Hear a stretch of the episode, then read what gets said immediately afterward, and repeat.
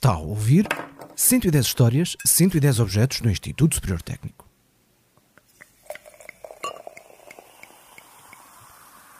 Quando abrimos uma garrafa de espumante, pensamos sobretudo em festejar, ou, se for em contexto de refeição, em saborear, mas seguramente não recuamos no tempo para pensar em todo o processo que fica antes do salto da rolha. Mas claro, há quem pense nisso. Obviamente, há até quem faça disso profissão e há quem faça descobertas para melhorar o processo de produção de um espumante. É precisamente de uma descoberta para melhorar o processo de produção de um espumante que falamos neste episódio. E porquê? Porque foi a primeira patente do técnico.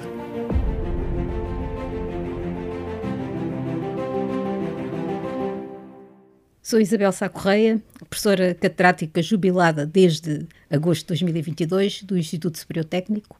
Estou no Departamento de Bioengenharia da área de Ciências Biológicas e faço investigação no Instituto de Bioengenharia e Biociências, eh, o IBB. Eu sou Virgílio Loureiro, professor associado aposentado do Instituto Superior de Agronomia e eh, trabalhei eh, durante cerca de 40 anos eh, na área da microbiologia, departamento botânico.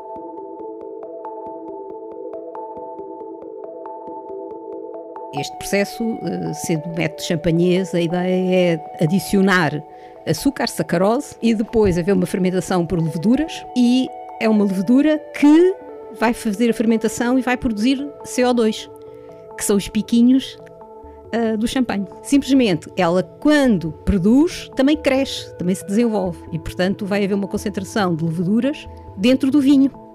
O que quer dizer que elas vão ter que ser retiradas antes de ir para consumo. E, portanto, o nosso processo era de maneira a facilitar essa remoção uh, das leveduras. Ora bem, para remover essas células, o que é que se faz? vira-se a garrafa de gargalo para baixo e depois faz-se um processo de rotação da garrafa aos poucos. Normalmente é um quarto de volta da garrafa diariamente, com o objetivo de fazer como que uma espiral todas as células até encostarem ao fundo da garrafa, da só, rolha. Deixa-me só tirar aqui uma dúvida. Uh, quando diz virar uh, o gargalo para baixo é fazer o pino mesmo? Não, não. Então. É inclinado, quase na horizontal, uhum. e depois vai, à medida que vai rodando, a garrafa vai inclinando para cima, vai aumentando o declive. Ah, e há mão que... humana neste processo todo? Claro que há uma. Há uma pessoa com extrema paciência que tem que fazer uh, rodar um quarto de garrafa todos os dias. Quantas garrafas, por exemplo? Quer dizer, depende das firmas, mas em Portugal uh, há casos onde é um milhão de garrafas ou dois milhões de garrafas. Mas, por exemplo, em Espanha uh, são 20 milhões de garrafas ou 30 milhões de garrafas.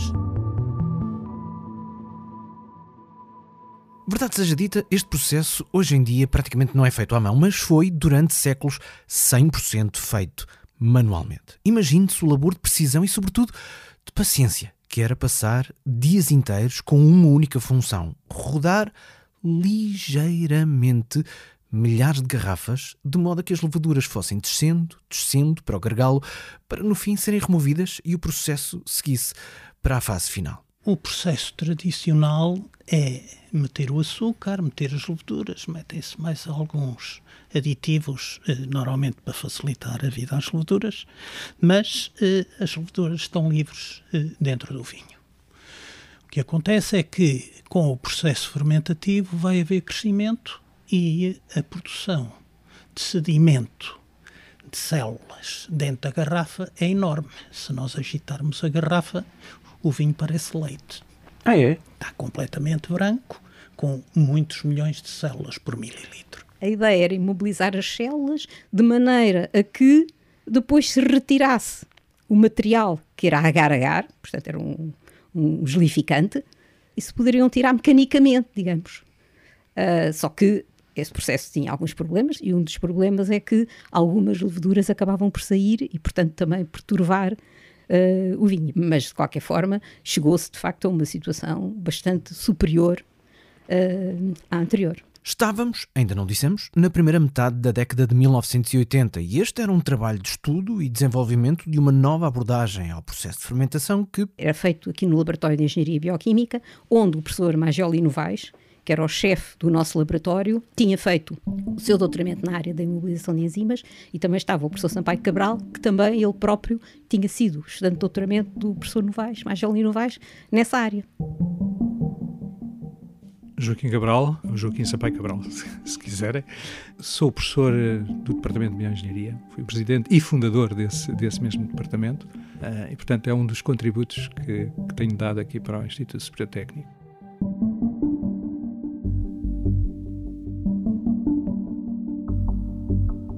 Professor Júlio Novaes tinha tido um percurso excepcional e foi a pessoa que introduziu a área de biotecnologia em Portugal. E quando regressou de Inglaterra, formou um grupo de investigação, do qual a minha colega a professora Isabel Sá Correia, sendo mais velha do que eu um ano, foi das primeiras pessoas a integrar e eu fui a seguir, logo a seguir, no ano seguinte. Com o professor Júlio Novaes, doutorei-me num tópico chamado de imobilização de biocatalisadores, ou de enzimas e de células. O que é que isto significa? Significa que por exemplo, quando temos células livres, em suspensão em meio, ou uh, enzimas em solução, se nós os quisermos reutilizar ou separar, é mais fácil ter uma técnica chamada de imobilização, ou seja, de confinamento, que pode ser agregado a um suporte ou pode ser encapsulado um gel, por exemplo. O professor Virgílio Loureiro e a professora Isabel Sá Correia tiraram um curso na altura chamado de Engenharia Biológica, de um estudo avançado, no Instituto Gulbenkian de Ciência, onde se debruçaram fundamentalmente sobre leveduras. Tivemos aulas de imobilização de enzimas e imobilização de leveduras. Para mim foi uma descoberta total e fiquei fascinado com o processo, que imediatamente associei à resolução de um problema, que era a produção de espumantes eh, pelo método tradicional. O professor Virgílio Loureiro é um enólogo famoso que, além da sua atividade no Instituto Superior de Agronomia e, de certa forma, também ligado a isso. Era um consultor na, na área da, da, enologia. Portanto, isto para dizer que ele não só conhece muito bem as leveduras no fabrico do vinho, quem diz no fabrico do vinho diz noutras bebidas fermentadas, como é o caso uh, do espumante, como conhece o meio, conhece, tem conhecimentos relativamente a uma série de responsáveis de empresas, uh, etc. E o professor Virgílio Loureiro, muito ligado ao setor dos vinhos, ainda atualmente, trouxe de facto esse contacto da interação com as caves raposeira. Eu fui colega de curso na altura do administrador das caves uhum. da raposeira. O meu nome é José Pinto Gaspar. E eh, por nos conhecermos bem, ele sabia que eu que não estava a tentar enganá-lo. Além disso, por essa mesma altura, José Pinto Gaspar fez uma viagem por França e, sobretudo, por Espanha. E nessa viagem percebeu que por lá já se estava a caminhar para novas soluções de remoção das leveduras em vinhos espumantes, com o objetivo de tornar o processo mais eficaz e menos dispendioso, ou seja, mais atrativo do ponto de vista empresarial. E por isso. Quando lhe expliquei o que é que tínhamos na ideia e os trabalhos preliminares que já tinham sido feitos, ele eh, aderiu entusiasticamente eh, à ideia de montarmos lá ensaios. Pronto, e tudo começou por aí.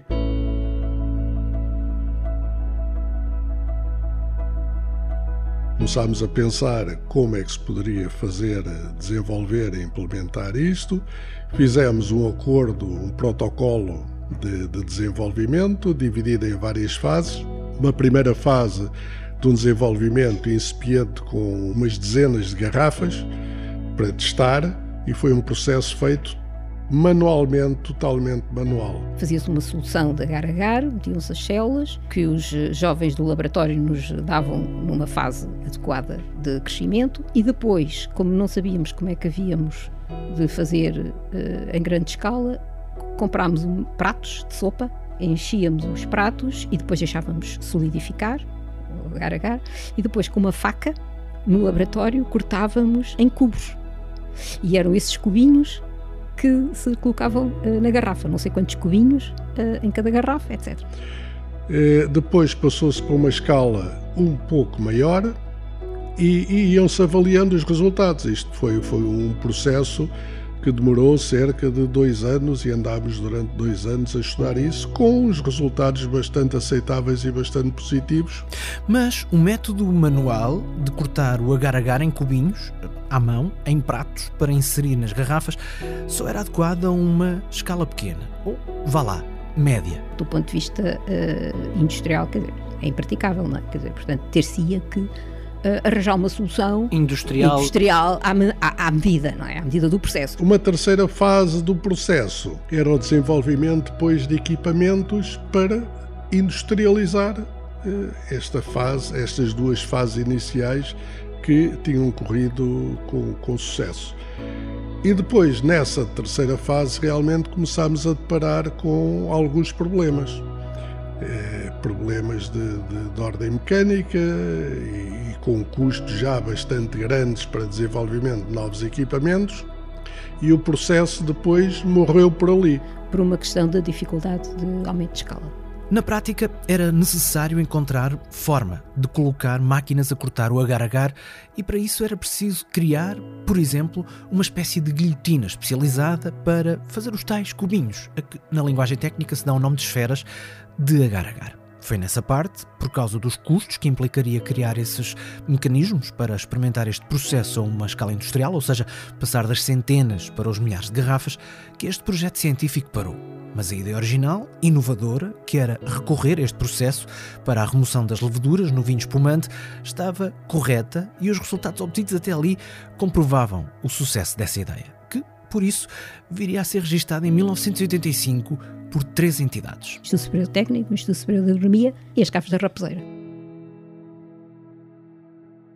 No caso do técnico, esta foi mesmo a primeira patente registada desde a criação do Instituto em 1911, quase três quartos de século antes. Eu nem sabia que era a primeira patente do Instituto Superior Técnico. Eu penso que isto talvez até se deva ao professor Júlio Novaes, uh, que tentou fazer a patente uh, depois de ter verificado que de facto era um, algo bem sucedido e interessante. Portanto, isto fica-se a dever a ele e o técnico, se tem esta primeira patente, uh, penso eu que, que tem a ver, evidentemente, com ele, de certa forma era o aglutinador e o líder do grupo do técnico à altura, não é? Portanto, fazer parte da primeira patente é um, vá, um registro histórico e uma um presença na história Exato, do técnico. é um registro histórico, eu nem sabia que era a primeira, portanto é importante, não é? De facto importante. Tem alguma coisa a acrescentar a isto, professor Virgílio Loureiro? Eu gostava de acrescentar a Sim. primeira patente do Instituto Superior Técnico e, e a primeira patente do Instituto Superior, Superior de Agronomia. Pois a primeira patente da, das Caves Raposeira. Portanto, uma patente, três estreias. Aliás, mais. Foi uma novidade praticamente para todos os envolvidos, como confessa o professor Joaquim Sampaio Cabral eu nem sabia o que era uma patente quase na altura, não é? Quer dizer, sabia, com certeza que sim. Mas no técnico era técnico inédito. era inédito, inédito. Bom, posso dizer que depois quando fui para o MIT fiz outra patente lá, não é? Portanto, passado pouco tempo. Tomou-lhe o gosto? Tomei-lhe o gosto e depois já há uma série delas que vieram a seguir com, a, com colaboradores, etc.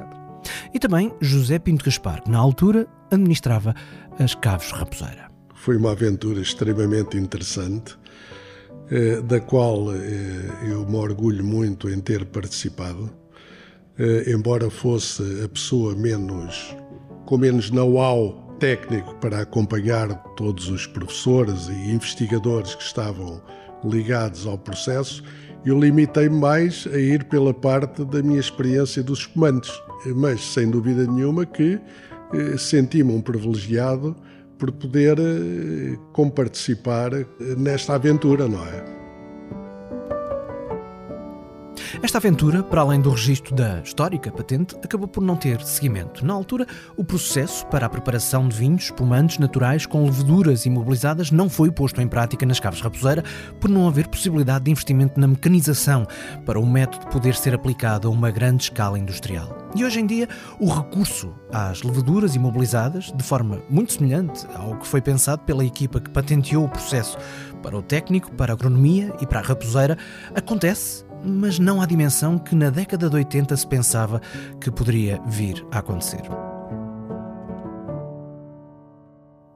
E não havendo propriamente um final feliz para esta história, também não se pode dizer que não seja uma história positiva, porque com esta patente se fez história. Desde esta primeira, em 1985, muitas mais patentes com origem no técnico já foram registadas.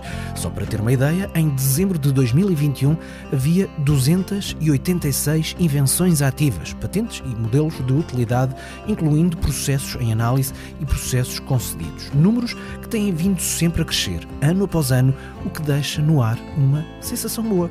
Não de se ter chegado a uma meta, mas sim de tudo estar a correr pelo melhor desde aquele ponto de partida nos anos 80 do século passado, aquele de que aqui acabamos de contar a história.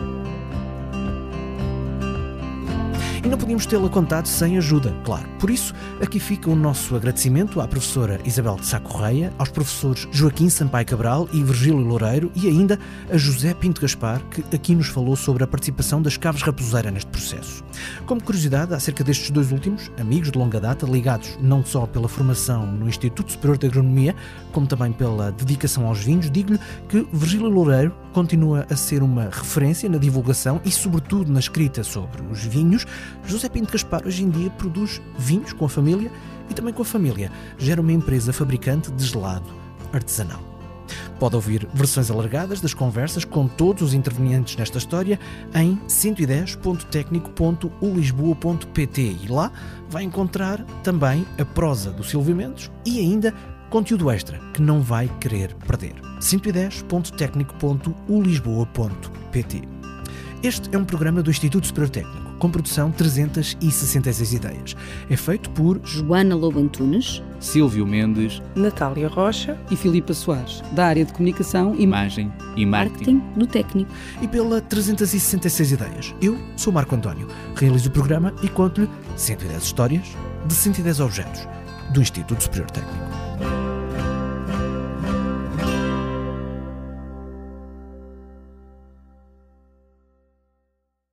110 histórias, 110 objetos do Instituto Superior Técnico é uma parceria com o público. O público fica no ouvido.